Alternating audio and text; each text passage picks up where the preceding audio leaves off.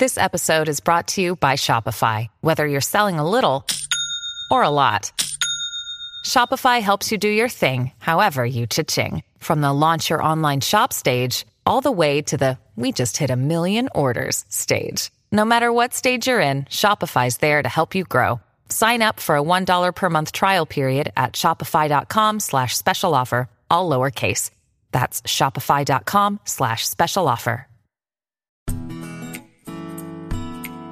トリンプはありのままの気持ちに寄り添うランジェリーであなたを応援します。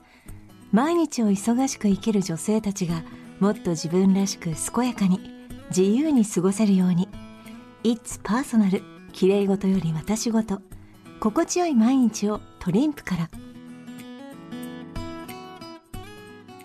TBS ポッドキャスト。TBS ラジオプレゼンツのポッドキャスト番組オーバーザさんパーソナリティのジェーンスーです。堀井美香です毎週金曜日夕方5時から配信されるこの番組。皆様今週もよくぞ、よくぞ金曜日までたどり着きました。毎回およそ30分、私、ジェーンスーと堀井美香さんが語らい、皆様から届いたメールを読み、太陽の向こう側をオーバーと目指していく、そんなトークプログラムとなっております。というわけで、今週もよろしくお願いします。お願いしますお願いしますって鼻詰まってんの？いえ朝一姉さん拝見しました。ありがとうございました。一世一代もう頑張ってきましたよ。ねどうでしたか？雨の金曜日、ええ。朝4時半に起きて、ええ。お風呂入って、はい。大急ぎで行って、はい。あ、忘れ物したとか言いながら、はい。ヘアとメイクと衣装をやっていただいて、はい。ようやくうん。8時15分を迎え、うんどこに座っていいやら、どこを見ていいやら、テレビってすごいね。やっぱり、どこ向かって喋っていいか分かんないから、すっごいキョロキョロしちゃって、はいないような感じで喋っていいんだとは思うんだけど、でもやっぱりさ、目の前にグーってカメラが寄ってくるとさ、何？みたいな感じで見ちゃうわけ。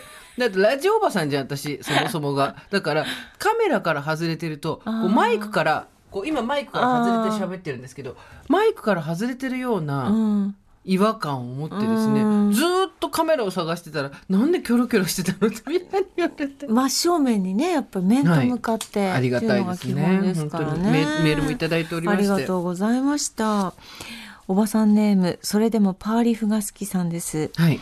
パーフリじゃないですか。あパーフリでしたリフじゃないですよね、そこスーさん美香さんおはこんばんちね。は。急遽仕事をリモートに切り替えオンタイムで朝一を見ました。ありがとうございます。スーさんのドキドキが画面を通してこちらにも伝わってきて嬉しい。見てる私もなんだか緊張してしまいましたわら ラジオや本どんな媒体を介してもスーさんの言葉の力は変わらぬ熱量で伝わるものだと思っていましたがテレビを通して発せられるスーさんの言葉はもっともっと強烈でダイレクトに心に届いて涙が溢れてきました。それはどうかしてるよ、大丈夫？スーさんはよくテレビは出たい人が出るメディアうん。とおっしゃっていましたが、朝一を見ていてテレビは出るべき人が出るメディアでもあるなと感じました。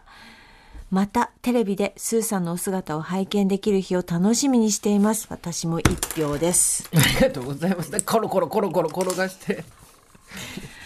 どうぞお出になってください。遠慮する。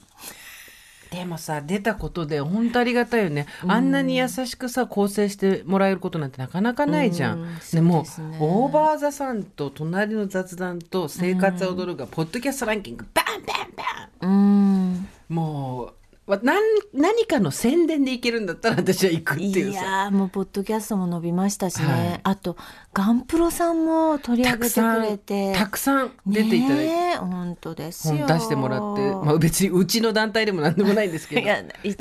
ですけどね。翌日ねその春日萌香さんっていう選手がええお姉様に腎臓を移植するんで、あうん。その前の最後の試合だったってことがあってたくさんお客さんが来てたんですけど、オーバーザさんのリスナーの若い子たち来てくれてたのよ。嬉しいね。そう。で話しかけられて、はい。思い切って来てみたらすごい楽しくて、なんだか最後泣いちゃいましたっつって。そうなのなんだか最後泣いちゃうのよ。うん。って言って、そう。まああのだからでもすごいもういいなと思ったのがあのすごいたくさんあのいつもよりはお客さんたくさん来てたんだけど多分それは春日さんを見送るはい。人たちで、あの朝一やったんだからみんな来たよみたいなさもうパンパンになって高島平が高島平の あの会館がもう溢れんばかりだったらどうしようと思ったら意外といつもよりちょっと多いぐらいだったっていう。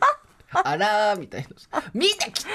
いいじゃん。それがガンプロですよねやっぱりね。でもなんか皆さん、あの、選手の方のツイッターとか見てたら、うん。親戚から連絡があったとかあそう、ですか。あの、家族に見たよって言ってもらえたとかっていう人がいて、そういうのもね、うん。親孝行になりますからね。ねえ、いやあんな画面にさ写真がずっと貼られてたじゃないですか。そうそうそう。あなたのゲストの前に写そうな真がこうパネルみたいにね。そう。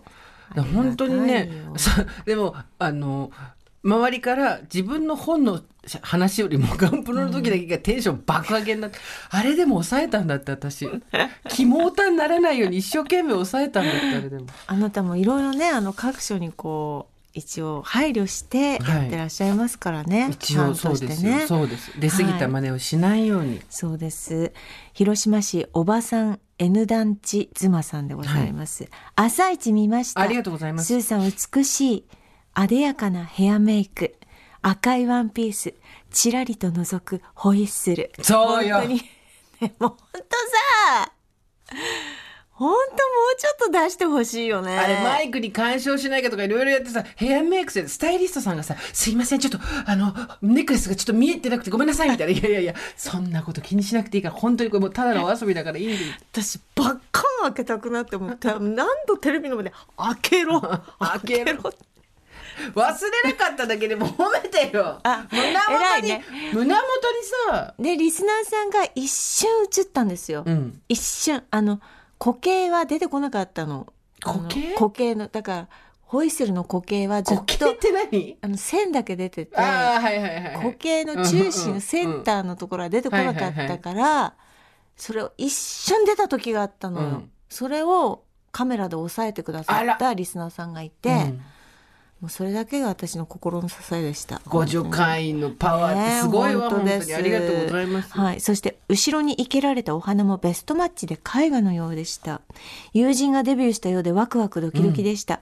時々はテレビに出演されて、大好きなスーさんを拝見したいです。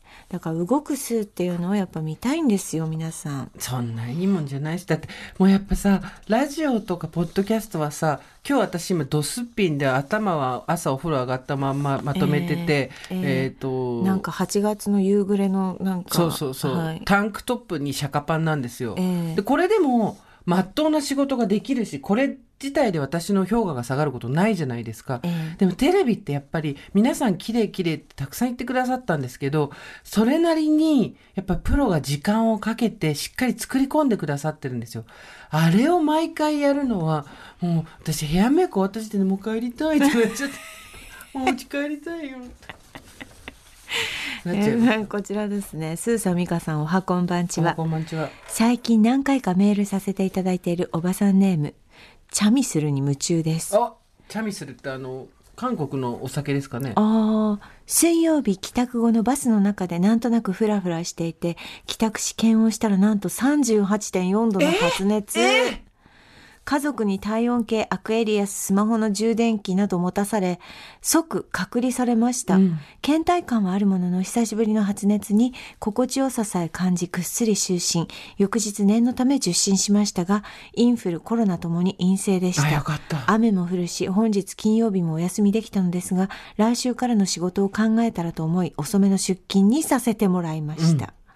そんな中、久しぶりに、本当に久しぶりに朝一を見ていたら、な、な、な、な、な、な、な、なんと、本当にちゃんと書いてるもん、ほら。な、な、な、な、な、な、な、なん、なんと、スー様降臨、生のスーさんトーク、かっこ鈴木アナ、清楚な感じが大好き。と、ね花丸さん、もちろん大好き。との絡みも見られて、朝から元気をもらいました。美香さんの似顔絵、悪意ある？と思うほどのリアリティ感が良かったです。スーさんお疲れ様、そしてありがとうございました。きっととてもとてもお疲れになったことと思います。新しいステージに飛び込むことは、とても勇気がいることで、心もとても疲弊すると思う。無理をしないでください。ありがとうございますた、テレビでお会いしたいけれどそのことでスーさんがすごく疲れたり辛い思いを少しでもするなら、私はもうテレビになんて出なくてもいいと本気で やった。そういう人がいてくれる嬉しい。ガンプロチェックしますね。ありがとうございます。感情の蛇口がダバーッと出るという話が一番心に響きました、では夜の配信楽しみに頑張ってきます。皆様もご自愛ください。おばさんネームチャミスルに夢中さんということであありりがとうございます。そうなんですよ。先週の放送でお伝えした通り、よくわかんない、その、火曜日の収録で、金曜日に生の朝一があって、その夜に配信されるオーバーズさんっていう形で、ええ。とにかく、あのーええ。しっぽりのくれた、はい。えっ、と、ハーモニカのええ。ネックレスをしろと。はい。であと私のね負けへんでって。言えとか。はい、でも最後にあなた最後に言ってくださいましたね。ね。え大丈夫？カメラどこだかわかんないで喋ってたんだけど、はい、よくぞよよくくぞ。ぞと言ってくれまして。金曜日までたどり着きました。お疲れさんって言って終えられたのでね、はい。よかったですよねあれは本当に。です半ば分取った形で。すごいのがさ、はい。行ったわけ、はい。でスタッフたくさんいるじゃん、はい。テレビって。はい。ちらほらちらほらオーバーザさんの T シャツ着てるの人いたのよ。嬉しい。NHK の職員のスタッフの人たちの中に、オーバーザさんカタカナ黒白アルファベット。いたねご助会員あっていう。りがとうございます。ニヤニヤしながらでい。ただいてきました。ああえーミカさんにもプレゼントをもらいました。何でしょう、NHK といえばはい。柿山せんべいでございますよ。そうそうそう。NHK と柿山のコラボせんべい。があのー柿山さんと NHK がコラボしてそう。これこの開売ってんだよね。とそうですよ。そう柿山さん私たちともコラボしてくださいましたけどなんと早々にもう NHK さんとも組まれていたというですね。モテるからしょうがないよね。そモテる人はしょうがない。見てもいきなりあの柿山のおせんべいの前にどーもくんと NHK のプリントアウトされたおせんべいということですよね。すごい。NHK どーもくん。であとちっちゃい子おかきげ入ってるこれあげる。ありがとうございます。お土産だけど嬉しい。ありがとう。お土産って嬉しいね。本当本当に。ねえ。さあかちょっと一個ぐらい食べようかなそうだよ。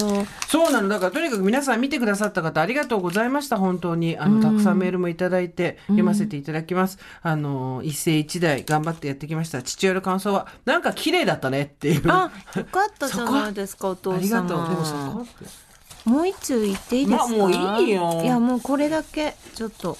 えースーさんと同年代の6月生まれ5550歳です。赤いワンピが似合っていてテレビ慣れしてない感じが前面に出ているスーさん。わみんな分かっちゃってるのね。スーワクワクしながら見ていてうなずいてあっという間にエンディング。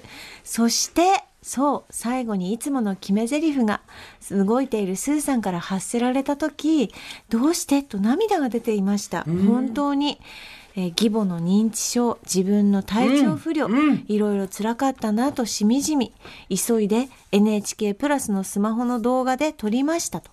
えー辛い時い。またこれを見ようと思います、皆様どうぞご自愛くださいと。そういうことですよ。よかった最後にぶち込んだなんかさ誰かのさなんつうの？力に慣れているんだとしたらそれは本当に嬉しいよね。本当ですよ。本当に嬉しいよね。いやあの時やっぱりあのあなたのことを知らず初めて見たって人も多いと思いますけれどもね、NHK の方はね。そうね、うん、でもあの時間でこう一瞬にしてあなたの言葉に助けられた人も多いと思いますよ。そうなんですかね、うん、あの1時間半ですか？2時間ですか、うん。自分が意図してるかどうかは別として誰かが何かをやるうん。力になれたんだとしたら本当に嬉しいですよね。この間さ、仕事しててさ、うん。あの、ちょっと仕事量が思ってたより多くてう、ん。すごい疲れちゃったの。うん。でも事務所の椅子から立ち上がれなくなっちゃったの。うん。もうダメだと思って。で疲れた。うわ、もうダメだ。で、友達に、事務所の椅子から立ち上がれません、みたいなことを書いたりとかしてやってたんだけど、あまりに私がグダグダしてたら友達が、何度でも立ち上がれ!って送ってきたいいで、これ何かっていうと、はい。その子、その、もう本当また、好きあらばプロレス語りで本当申し訳ないんですけど、はい。頑張れプロレスの、えっ、と、なんて言うんだろう、現場監督みたいな感じで、私と同い年の大谷慎次郎選手っていう方がずっと見ててくれて、いろいろ外の自分の別ごご自身が所属してるゼロワンっていう団体にガンプロの選手を連れてってくれたりとか大丈夫あと3分で終わるからプロレス興味ない人聞いて。2分かな？で えーっとその大谷選手が出てくれたりこうなかなかガンプロには来ないであろう選手を連れてきてくれたりとかあったんだけどすごいその大谷さんが来てくれたことで盛り上がったんですよ、ガンプロが。でも私も試合いつも見に行っててわーなんて言ってて。そしたらあのとある試合を大きな試合をやった時それも私両国で見てたんですけど2022年ですね4月の10日、両国国技館でですねあの大怪我を負ってしまって、一時は喋ることも叶わない、ベッドから起きることも叶わないっていう状態だったんです。でもとにかく何度でも立ち上がるっていうことを、うん。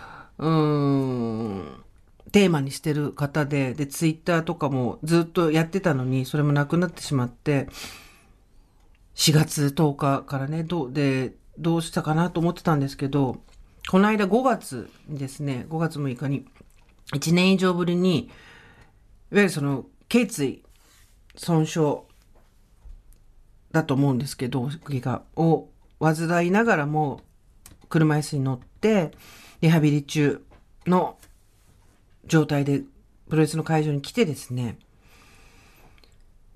自分でこう喋って、お話もできたんですよね。喋れるようになってた。でもやっぱり、すごい、首から下がやっぱりその、うん麻痺の状態になってしまっているわけじゃないですか。だけど、絶対諦めないで、うーん、自分を奮い立たせていつも頑張ってるんですよ。頸椎損傷しても。で、それで何度でも立ち上がるっていうのが、大谷さんの言葉で、で、それを思ったら、うん。全然立ち上がれたのよ。びっくりして。うん。自分で本当もう無理無理無理無理。疲れてね。疲れてもう無理無理とか言ってたけどうわって立ち上がれて。でこの時に思ったのはやっぱりなんか推し活とかしてる人とか何かすごく応援してるチームがあったりとか好きなバンドがいたりする人に分かると思うんだけどそういうものが一つあるとすごい力になることあるんだなと思って。うん何度でも立ち上がるって言われて、そうだと思って、あもう私なんかちょろいと思ってさ、うん、いやでもその言葉とかさその人がやってることとかさ、だからそれがまああなたに求めてる人もいるってことですよ。ね。他の人が言っても、私はピンとこなかっただろうし、大谷さんが何度でも立ち上がるって言ってるのを見ても、今までの経緯をごご存じない方は、うん、まあ、そうでだといいよねぐらいかもしれないけど、ピタンとはまるものが何かあると、言葉はすごいなと思って、言葉のパワーはすごいなと思って。誰かの大谷さんにあなたは慣れてるってことですから。そうだ、私たちはそん、私たちの中で大谷って言ったら翔平じゃなくて新次郎だっていつも言ってたからね。大谷って翔平じゃないぞって。この辺りで大谷したら新次郎だよっていつも言ってたからね。私たちね兜をかぶるのは新次郎そう、だって新次郎だっていうね。出ましたね。でも、それを言ったらあなたもそうですよ。何ですか？堀井さんがはい喋った言葉とか、ナレーションした言葉っていうのにうん。支えられたり、心を癒されたりする人もいや申し訳なくはないけど。いるんですよ。ありがたいよね。うんで、そんなのは別に、あの、誰かにとって誰かの支えになる言葉って、やっぱりその、意図してないものなんだよね。ん私はその友達に言われた言葉とかですごく、転機になった言葉とか支えになった言葉っていっぱいあるけど、うん。本人忘れてるからね。相手はうん言ったことそういうもんだよね。ね、バチッと来るっていう時、あなたもほら、私にがん、私がすごい忙しくてやばい時に頑張れって言ってくれたじゃん。全然覚えてないからね。お覚えとけよ。頑張れって言える相手っていいなと思ったらその時、今頑張れって言えないじゃん。言っちゃダメってね。そうそう、よ頑張らなくていいですよ言の方が正しい感じになってるけど、そうこで頑張れって言える関係性でいてよかったな、の人がいてよかったなと思ったわけ。すよすーちゃん頑張って。あ おめえも頑張れよ。おめえも頑張れよ。頑張ろうね。うん本当に。いろいろあるけど。いや、でね、私思うわけ。今。いろいろあるんだよね。いや人生はいろいろありますよ。今思うわけなんかすごい辛いことがあったりとか、この先抜ける道がわかんねえとかいう人いるんだけど、あのと思うんだけど本当に今辛いみたいな。私もそういう時期過去にあったけど、あの今大丈夫なので、ん。多分あなたも大丈夫ですよ。本当にそうです。うん、私も本当にこの世から消えたいと思ったことありましたあるよねあるよね。普通にあるよね。うん。なんか別に即死にたいってわけじゃないけど、うん、いなくなりたいとかね。あと停止一時停止ボタンを押したいみたいなことあるよね。ここからいなくなりたいとかみんなの記憶から消したいとか、まあいろんなことはああるよりましたよね。だけど、うん、それでもなんとなくやってたら抜けるからさ。そうですね。何年後かには自分違う自分になってたりもしますしそうそうねそうそう。だから本当にね今そういう人辛いと思うんですけどそれいつか終わるんで大丈夫ですよ、うん。無責任に聞こえるかもしれないけどソースは俺たちってことだよね、うん。本当そう。本当に。ななんとかなります。いやー。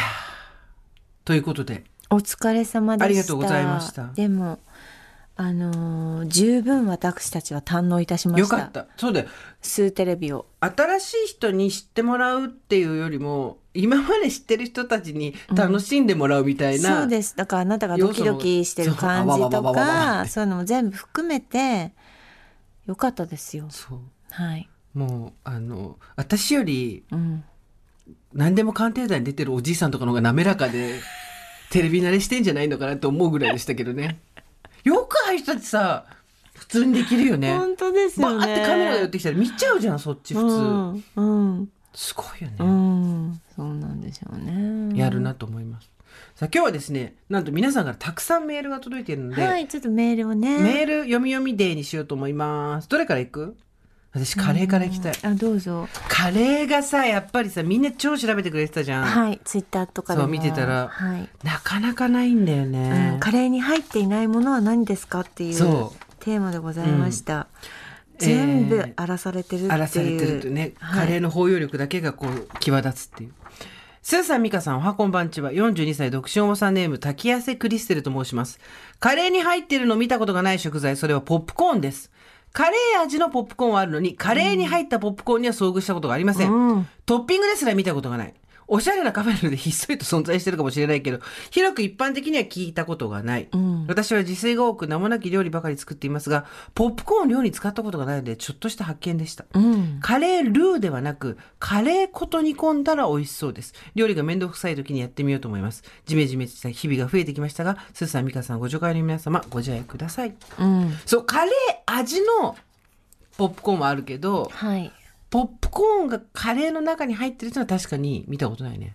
あーまあでもその理屈で言うとやっぱりそのカレー味エビせんとカレー味せんべいとかまあそうか。あるわけじゃないですか。だからカレー味なんちゃらになってるものもやっぱり除いていかないといけないアウトですか？厳しいですね。じゃあこちらはどうでしょう？こちらはどうでしょう？てそういうことですよね。こちらはいかがですか？えー、スーサミカさんおはこんばんちは、はい。カレーが大好きで出社の際は自作カレーをスープジャーに入れてランチを楽しんでいるマサラドーサと申します、ん。カレーは本当に懐が深く家にある残り材料の食材のほとんどがカレーに入れても美味しいです、モロヘイヤとろろ昆布きのこ入れなどキリがありません。今回のお題はなかなか手強いぞと思いつつ子供たちを寝かしつけた後一人大喜利のように夜な夜な楽しみました餃子カレーはまさかの札幌民にはおなじみらしい、ブラックサンダーカレーはすでにカラオケパセラでメニュー化、ドラゴンフルーツカレーはアマゾンでレトルトが買える。カレーをグミにするのは YouTuber が試していました、うん。本当にカレーの懐の深さを感じました。付け合わせではなくカレー本体に具として煮込んでいる、キュウリのキュウちゃんがカレー検索結果に出てきた際には本当にこの世にカレーとコラボしたことがない 有機物は存在しないかもしれないと心が折れかけましたが、うん。76回目の検索でようやくたどり着きました。研究者。それはカレー半角明けウイローです検索結果にウイローの名店名古屋青柳ウイロー特製カレーの文字を見た際はまたかと落胆したもののよく読むと青柳ウイローの喫茶店で提供するビーフ100%のカレーとのことでウイローの要素はなしようやくたどり着きました。おちなみにカレー羊羹はすでに宮崎県で商品化されておりはい。人気商品のようです、はい。カレーウイローは未開拓ブルーオーシャンかもしれません。ぜひオーバーザさんでコラボを検討ください。私が好きなカレーは玉ねぎを限界目で炒めて甘みとコクがあるコルマカレーです。カレーには玉ねぎのみじん切りを茶色くなるまで炒めたいと思いつつ、毎日の忙しさに台所に立つ時間は最小限にしたく、パックの炒め玉ねぎを入れるので限界。テレワーク時に本格カレー店で炒め玉ねぎが効いたコルマカレーを一人ランチでいただくのが至福の時です。自分では達成できない美味しくするための手間がかかったものを大事にいただくことが大好きです。湿気が多く髪がまとまらないこの時期、皆様ご自愛ください。ということで、ウイローがカレーに入っているはないそうです。あと、カレー味のウイローももしかしたらないかもしれない。カレー味のウイローなかったら、これはちょっとびっくりだよね。そうですね。これはブルーオーシャンですよ。戦う人がどうビジネスチャンスどこに。届くかっていうことですけれどもね。かウイロー、カレー味のウイロー、検索しましょうか。ウイロー、ウイロー。すごい。カレー味、ウイロまで入れてもウイローが出てこないです。あらということは、はい。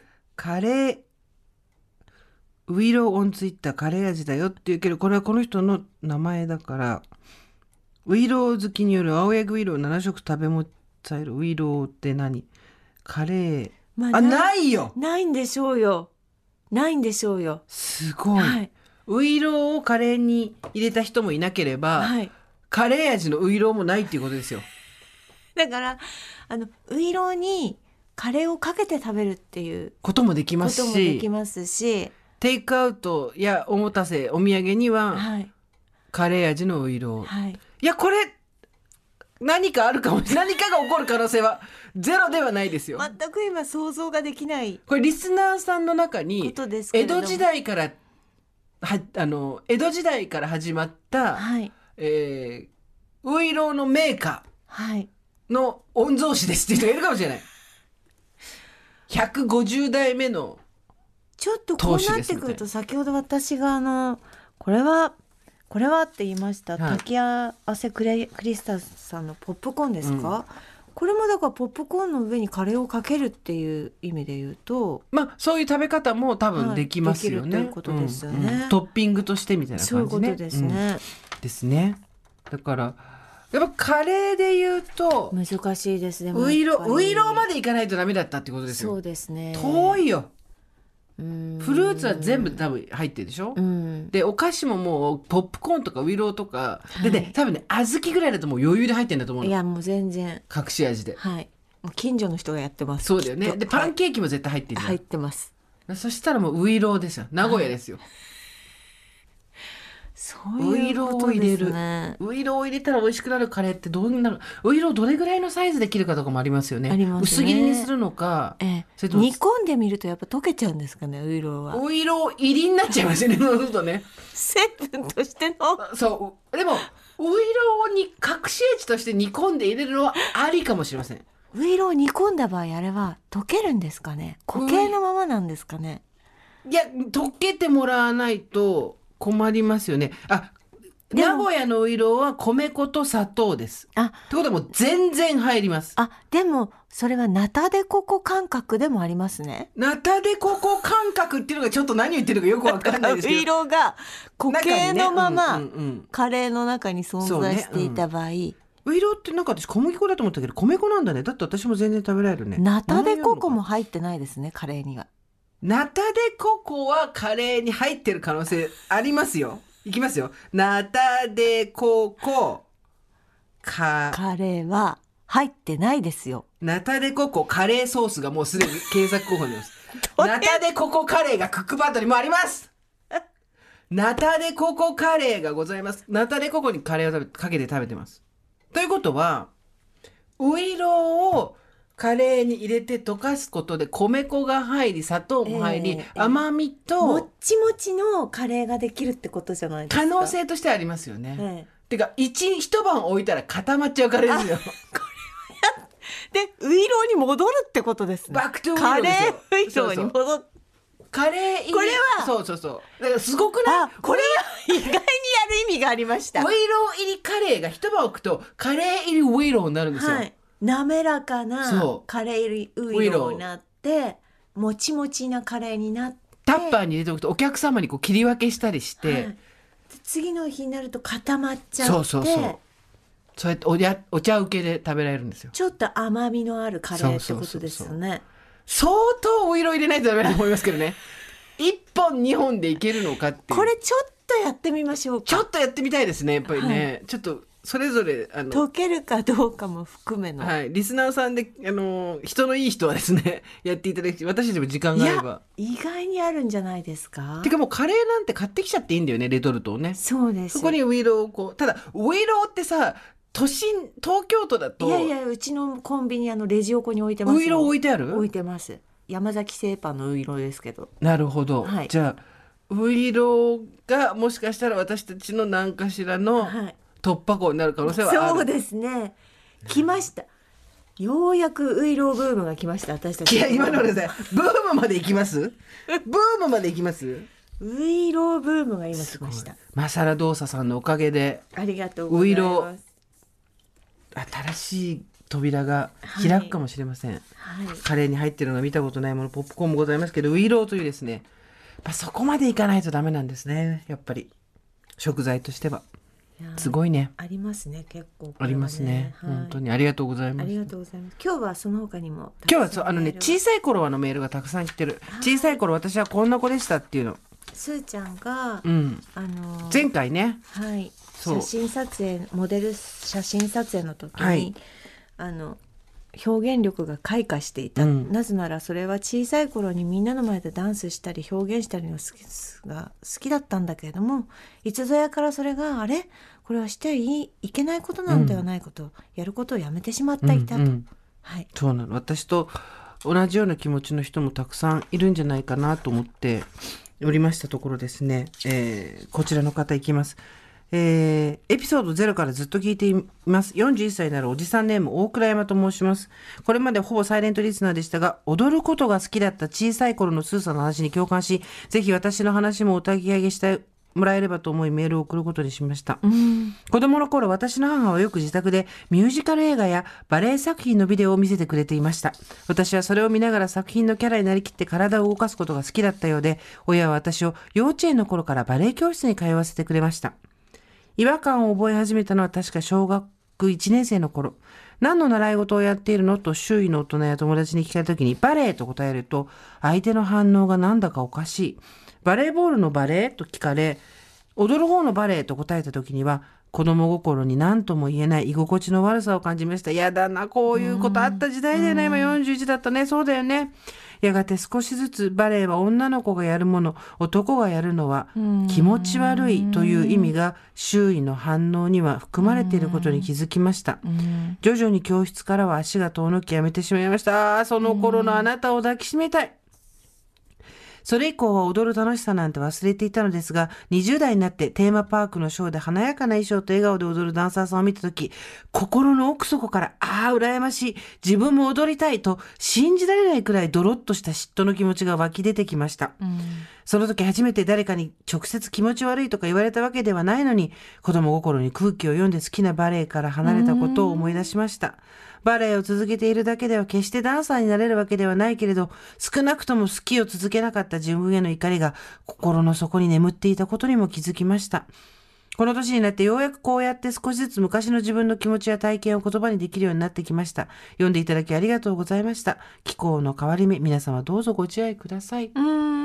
そっか。今からでもいいからなんか習いなよ。え今たくさんあるでしょ？男子がやってるバレエとかね。ね K-POP でもそうだしバレエもそうだしあと、うんなんかこうヒップホップダンスみたいなのでもいいし、うん。あのミュージカルダンスみたいなのでもいいし。そうそうモダンバレエだってね、やれると思うし、知らないよっていう顔してやってよ、うん。大倉山さん。うん、えすごい。素敵だと思いますよ、ねそういう映画があったりしたけど昔。これやっちゃダメあれやっちゃダメってないですもんね。そうなのよ。あのーでも空気読んじゃう気持ちもわかるよね。周りのこと、とにかく子供の頃って、うん。周りと違うってことが命取りだったから、うんそうね。うんうん勉強ができすぎても、うんなんか言われるし、うんできなすぎても運動ができなすぎてもできすぎても、周りと違うっていうことがやっぱりなんかこうみんなの感覚がそうだったよね親も先生もみんななんかずれてることがちょっと独特なのが、うんあらっ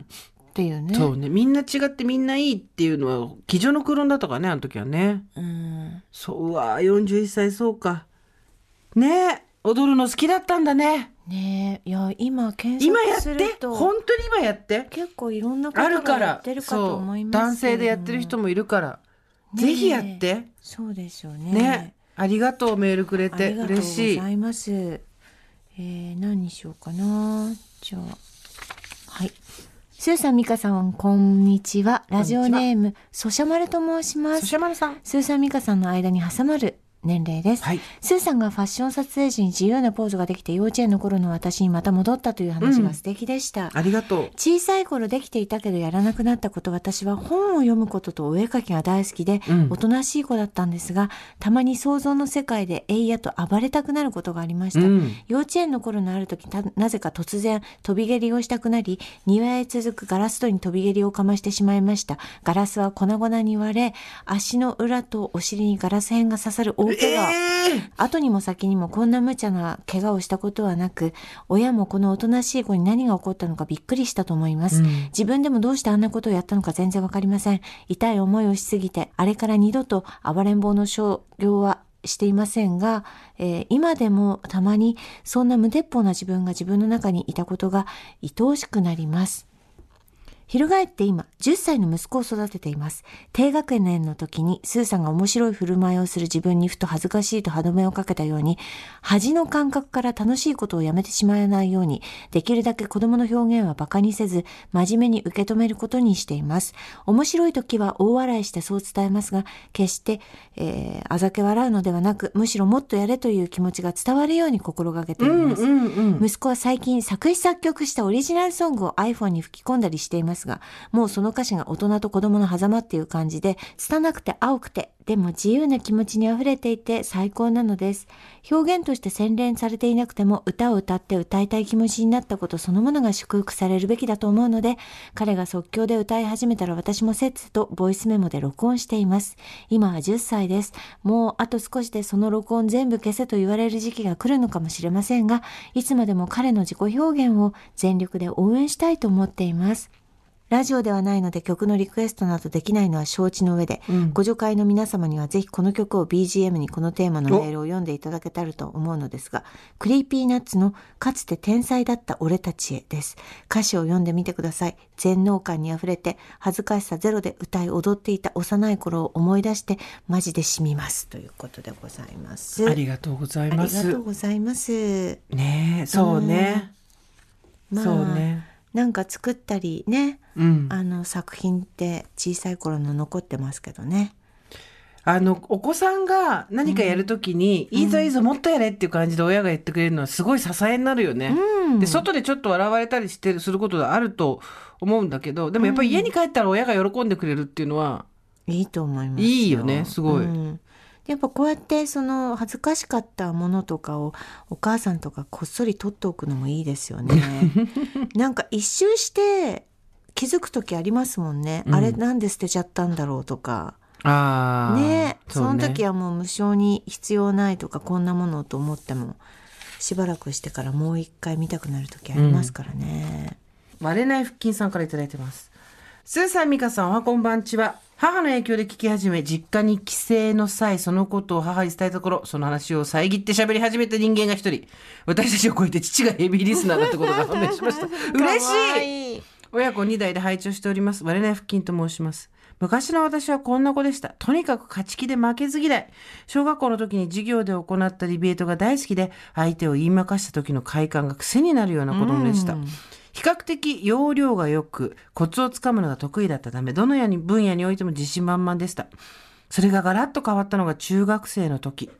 中学受験の末入学した学校では周りがみんな優秀で、どんどん自信を失い、その勝ち気な性格は変わらず、人間関係の構築の妨げにしかなりませんでした。中高一貫校だったのですが、序盤で友達作りに失敗した私は先の5年を考えると、どうにか巻き返しを図りたくて、2年目からお笑いポジションを確立することで、なんとか平穏な学生生活を得ることができました。社会人になり数年が経ちますが、勝ち気で負けず嫌いだった12歳の私はどこへやら、その場の空気を読み、和ませる癖がすっかり定着しています。そのおかげでどの集団に属してもとても過ごしやすいですし、今の人間関係や生活に大きな不満はありません。しかし、たまにあの頃の12歳の私が眩しく思える時があります。嫌われることなんて少しも考えず、我が道を突っ走っていた私。その分傷つけた人もたくさんいるとは思いますが。小学生の時の写真を見返すと、なぜかどれも背筋が伸びているようで、私は中学1年生の時に大切な何かを失い、しかし大人になるには必要なものも同時に得たのだと、寂しい気持ちを経由しつつ、最後にはいつも納得してしまうのです。中学1年生の頃自分自身に深く傷つきながら成長した私をぎゅっと抱きしめる気持ちでメールを送りさせていただきました。お焚き上げお願いいたします。短編小説みたいだね。映像がめちゃくちゃ目に浮かぶよね。だ人を人とも思わないぐらい人を言いまかしたりする自分に対してまだ子供だからね自分のことしか考えられないから得意げになってたわけじゃないですか。でもそれを何かのきっかけであ人を傷つけちゃいけないなとか人には人の事情があるなって言って学んでいくのが順当なんだけどそうもいかなくて周りにもっとできる人たちがわっと一気に現れたことで性格が変わっていき、でも後天的に自分自身の協調性っていうのが芽生えてきて、でもやっぱりあの時の自分をちょっと懐かしく眩しくも思うっていう。いい映画を一本見させていただきました。メールによって。いきますか、はい。い、けますか？うん、スーさん、ミカさん、スタッフの皆様おはこんばんちは。地方在住37歳、過去回から繰り返し聞くこと5、6週目のおばさん。な聞きすぎだよ。パンクズペペペと申します。メールテーマ、小さい頃どんな子でしたか？なのですが、えー前のテーマ、私の好きなものにも絡んでしまいましたが、こちら、文章がまとまりましたのでお送りします。はい。小さい頃から絵を描くのが好きな子でした。特に漫画やコミックイラストが好きで、それは高校生まで続き、進路進学先は漫画となりました。でもだんだんと苦しくなって今は描いていません。苦しくなったのは自分の力量を客観視できず、視野を広げたり、自身の引き出しの中身を深める、増やす努力が足りなかったこと。それから単純に、えー基礎力不足でイメージしたパフォーマンスが取れず、自分にがっかりしたことが原因だろうと、今なら判断できます。うん。先日、実家に帰省した折、残していた荷物を片付けることになり、蓋を開けると、保育園から高校生まで一貫して絵を描くことが好きだった私が溢れてきました。うんうん。保育園時代に描いた絵、漫画で出会った知人との文通の手紙、友人と交換し合った絵の数々、雑誌から切り取ったお気に入りのカラーページ、今見ても本当に綺麗です。たくさんの症状はほとんどが佳作で、今から見たら才能なかったんだなと思うけれども、それでも一途に好きだったんだなと、当時の自分を愛おしく感じました。うんうん特に中学時代美術部の恩師からの年賀状は私を絵描きの卵として見てくれており精力的に制作するよう励ます内容でした、うん。当時の恩師と年齢が近くなってきたこの頃若者を応援しようとする年長者の気持ちにジーンときました、うんうんうん。現在は絵を描くことは好きではなくなり手も動かしてはいません、うんただ道具は手元に置いていてそれこそ感情の規制撤廃が起こったらまた再開しようかなとは思っています。進路とした漫画は制作することはせずに売るという関わり方を得ました。かっこ私は現在書店員です。この売るという関わり方はとても面白くやりがいがあります、またこの頃は絵を鑑賞する側に好きが移ってきました。美術館に出かけ感想をノートにまとめたり関連する本や記事を読んだりとても面白いです、お土産のポストカードを100均の額に入れて飾る楽しみもあります私にとって絵を描くという好きをもう好きではないと認めることは容易ではありませんでした、うん。それこそ幼少期からのアイデンティティがぐらつく出来事で受け入れるまでは好きでいなければと執着さえしていました、うん。執着を手放して好きじゃなくなっても好きが変わっても推し変しても良いのだと最近になってようやく自分を許せるようになってきました長くなって申し訳ございません大雨の季節になりました皆様どうぞどうぞ安全に過ごされますようお体ご自愛くださいパンクズペペペよりでございますこれももう一編のドラマのようですね。ねえそうなんです。自分が好きだったもの、アイデンティティと直結しているものに対しての興味がもうなくなったっていうのを認めるのってすごい難しいよね。うん。全部そこにかけてきたりね。そう。自分そのものだったりしますからね。そう。で、才能があるとかないとかってことじゃないんですよ。好き、あんなに好きだったものが今好きじゃないっていうことを、自分自身が受け止めるのが一番難しいんだよね。うんいや、でもそれから、絵を見る方が好きになったって。そう、鑑賞側する側ねだったり、あと書店で漫画を売るというお仕事だったり、うん。うん、何らかの形でやっぱり関わっちゃうんですね。ねえ。ね。それを許してあげた自分っていうのがうん、寛容でいいよね。そうですね。またじわじわじわじわ自分を取り戻してきて、うんいつかきっとあるそうよかもしれませんよ。また書くことになるかもしれないよ。やっぱりさ全部から離れないんだね。うんうん。ね。少しは、ちょっとつながっていたいんだね。そうね。だからこう絵見に行ったりとか、そうなんでしょうね。いや、でもそれで書くことに興味がなくなって、そのまま離れてしまったり、うん。あとは誰かの絵を批評という名のもとに批判的に、うん。まあ嫉妬混じりで見たりとかっていうことだってできたはずなのに、うん。そうはならないで、ひたすら真摯に絵っていうものと向き合ってきたのが伺い知れて、素晴らしいですね。ね、いやでもさあ小さい頃からまあこの人の場合は絵ですけどスポーツやってたり習い事やってたりして途中で挫折してさ、なんかまだそこに素直に戻れてない人もいっぱいいるわけじゃないですか。もうサッカー見られないとかさ、うん。なんかピアノ弾いてるの嫌だとかね、うん。見るのも嫌だとかね。だからすごいよね。パングズペペペさんはちゃんとそこを素直に緩やかに、うん。それでもきつかったって書いてあるからきつかったんだよね多分ね。ね。すげえな。次いきます。スーさんミカさんおはこんばんちは。45歳おばさんネーム猫背です。ポッドキャストいつも楽しみにしています。私は小さい頃から学生時代途中まで姿勢の良い子供でした。ですが、座高が高いとからかわれることを繰り返されるうちに、姿勢がいいねと褒めてくれてる人をからかう人と解釈するようになってしまい、どんどん猫背になりました。自らの努力で猫背にしました。うん今は猫背由来の体の痛みに苦しんでいます。うんあの頃の私、あなたの姿勢の良さは、そんなからかいに負けなくていいんだよ。うん雑魚を測ることもなくなるんだよ。褒めてくれる人は心から褒めてくれていたんだよ。そんな低くさを身につける必要はなかったんだよ。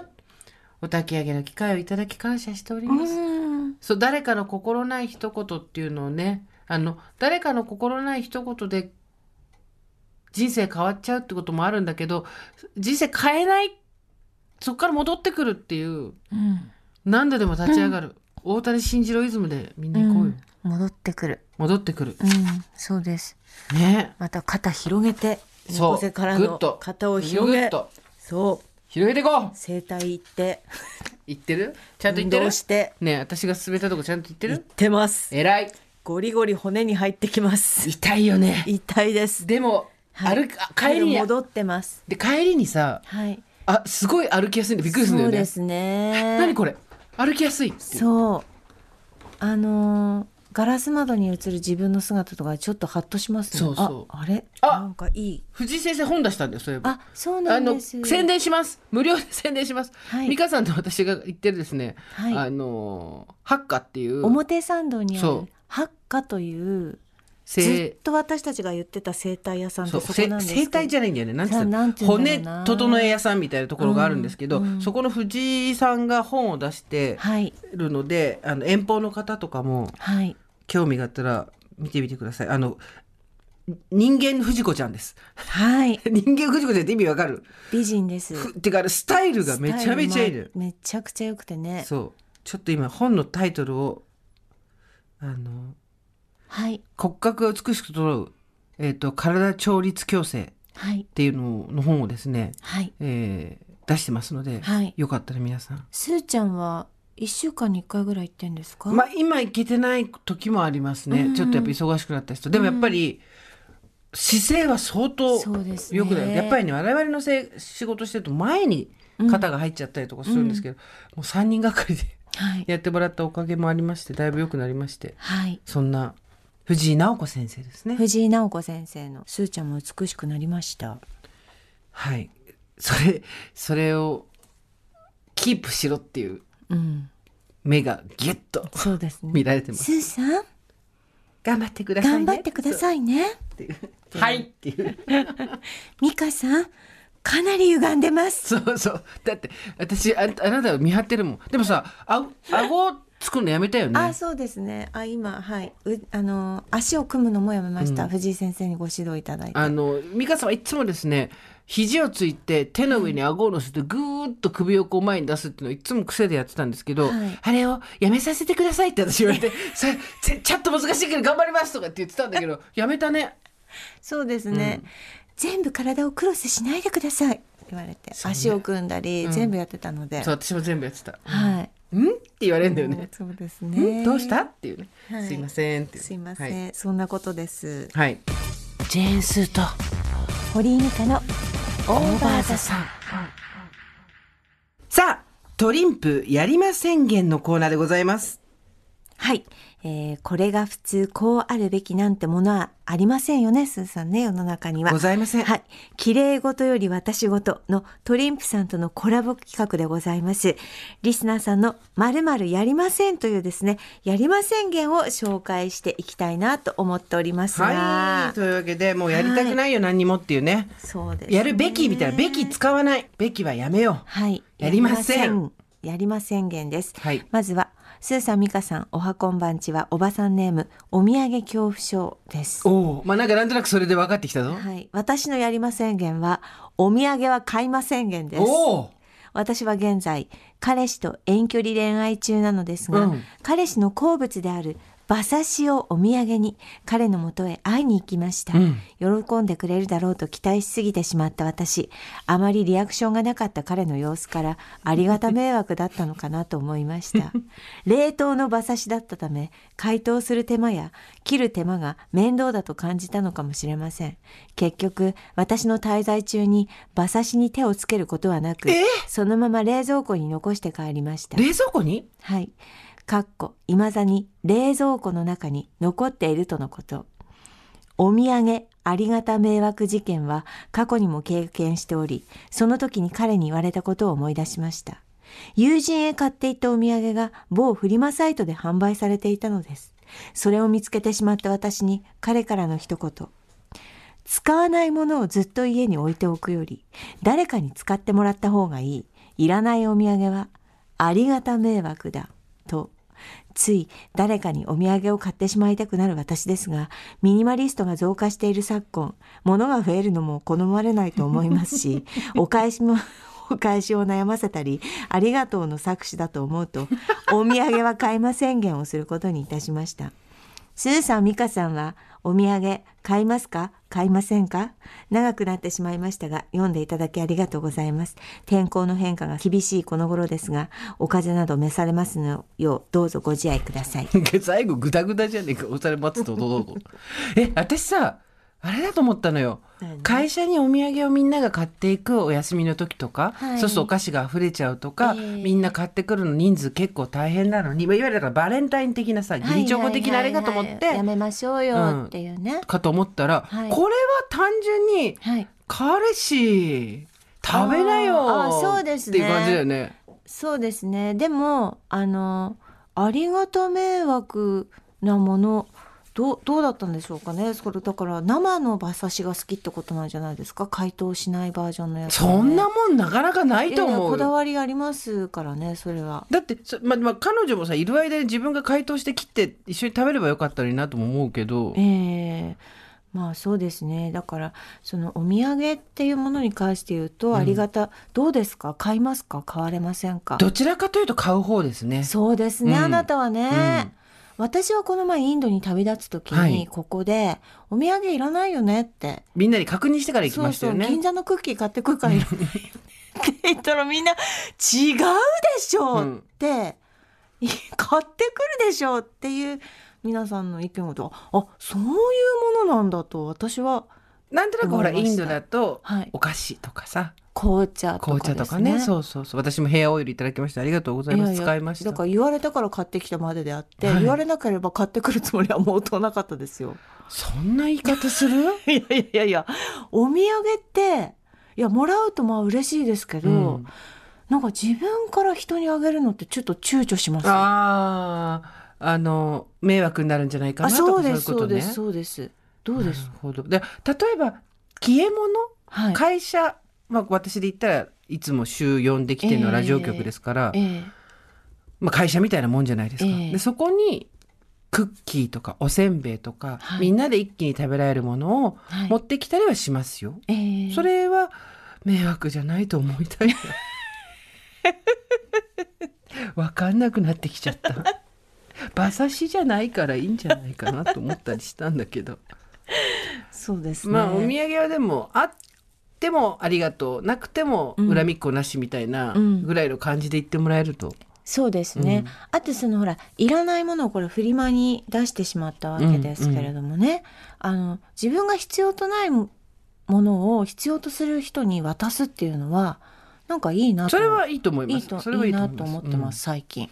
まあ、とはいえあげたものが直で出てると結構ショッキングではないですか？人というのは。でもあそうですねそれはありますけどお菓子なんかで言うと、うんやっぱ保留期間一応置かないと失礼だなと思って23日置いてこう、置いといて一応あの気持ちの整理がしてから人に渡そうと思うんですけど それ賞味期限の問題もあるからありますね。早々に渡した方がいいものもあるじゃないですか。はい。はい、いや渡すっていうかそれお菓子を横流しってこと横流しするっていうそのケチくささはどうかと思いますよ。いやお菓子はしませんけどね。そうそうそう。はいはいはい。ね。えうん。なかなか。はい。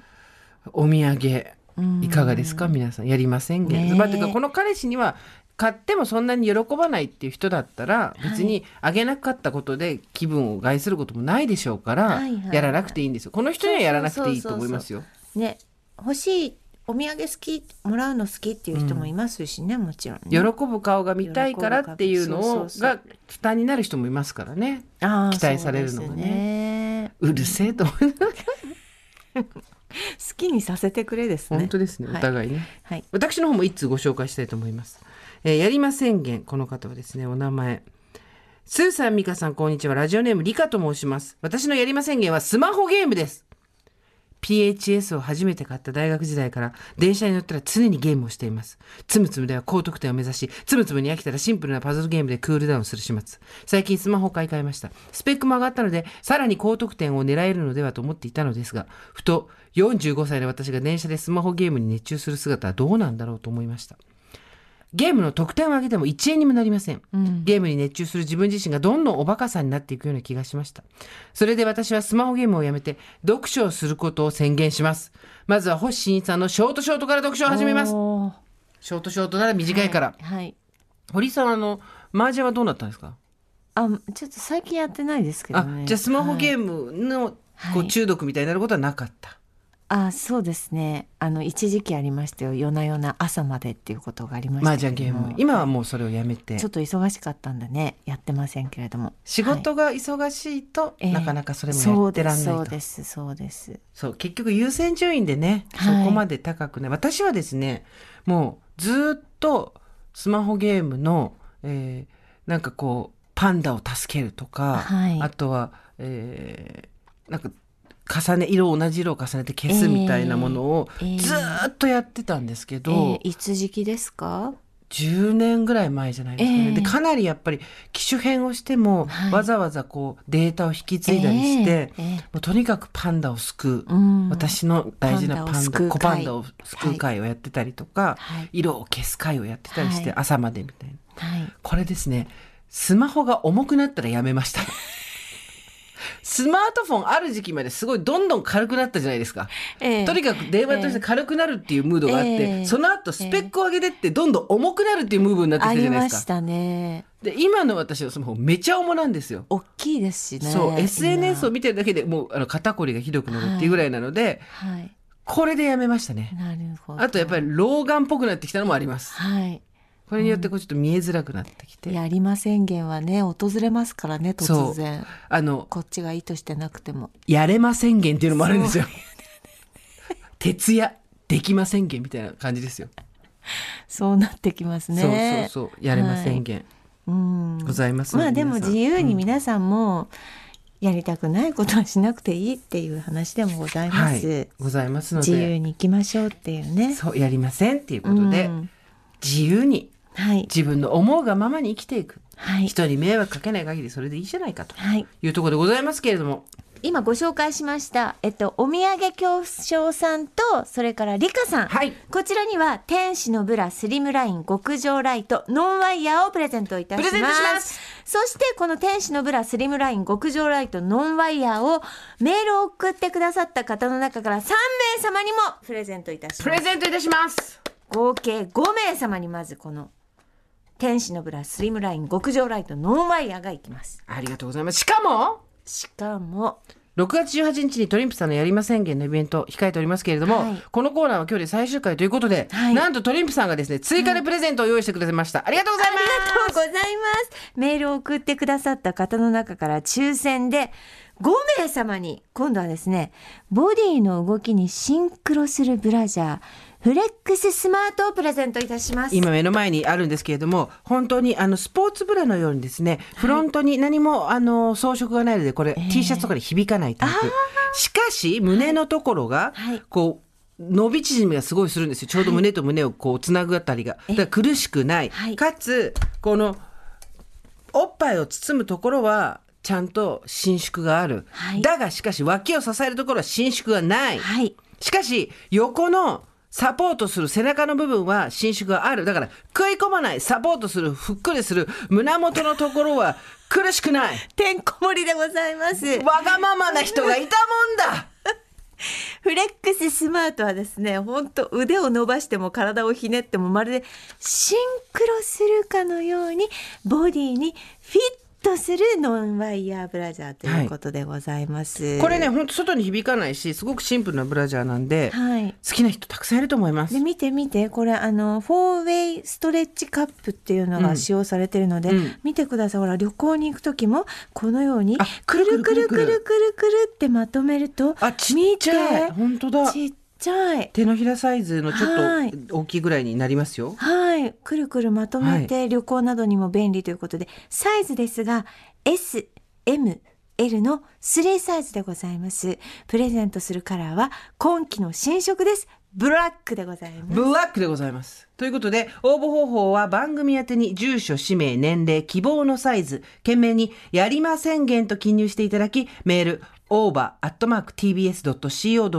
まで送ってください。抽選で5名様に。はいということはもう、10人にブラジャーが飛んでいくんだよ。パタパタとみんなの胸にパパパパパパはい。そして6月18のこのトリンプさんのイベントをね、私たちもちょっと楽しく、はい日曜日ですか、はいこの日ちょっと盛り上がりたいですね、はいみんなでね。はい。といったところで、今回はここまでにしておきましょう。はい。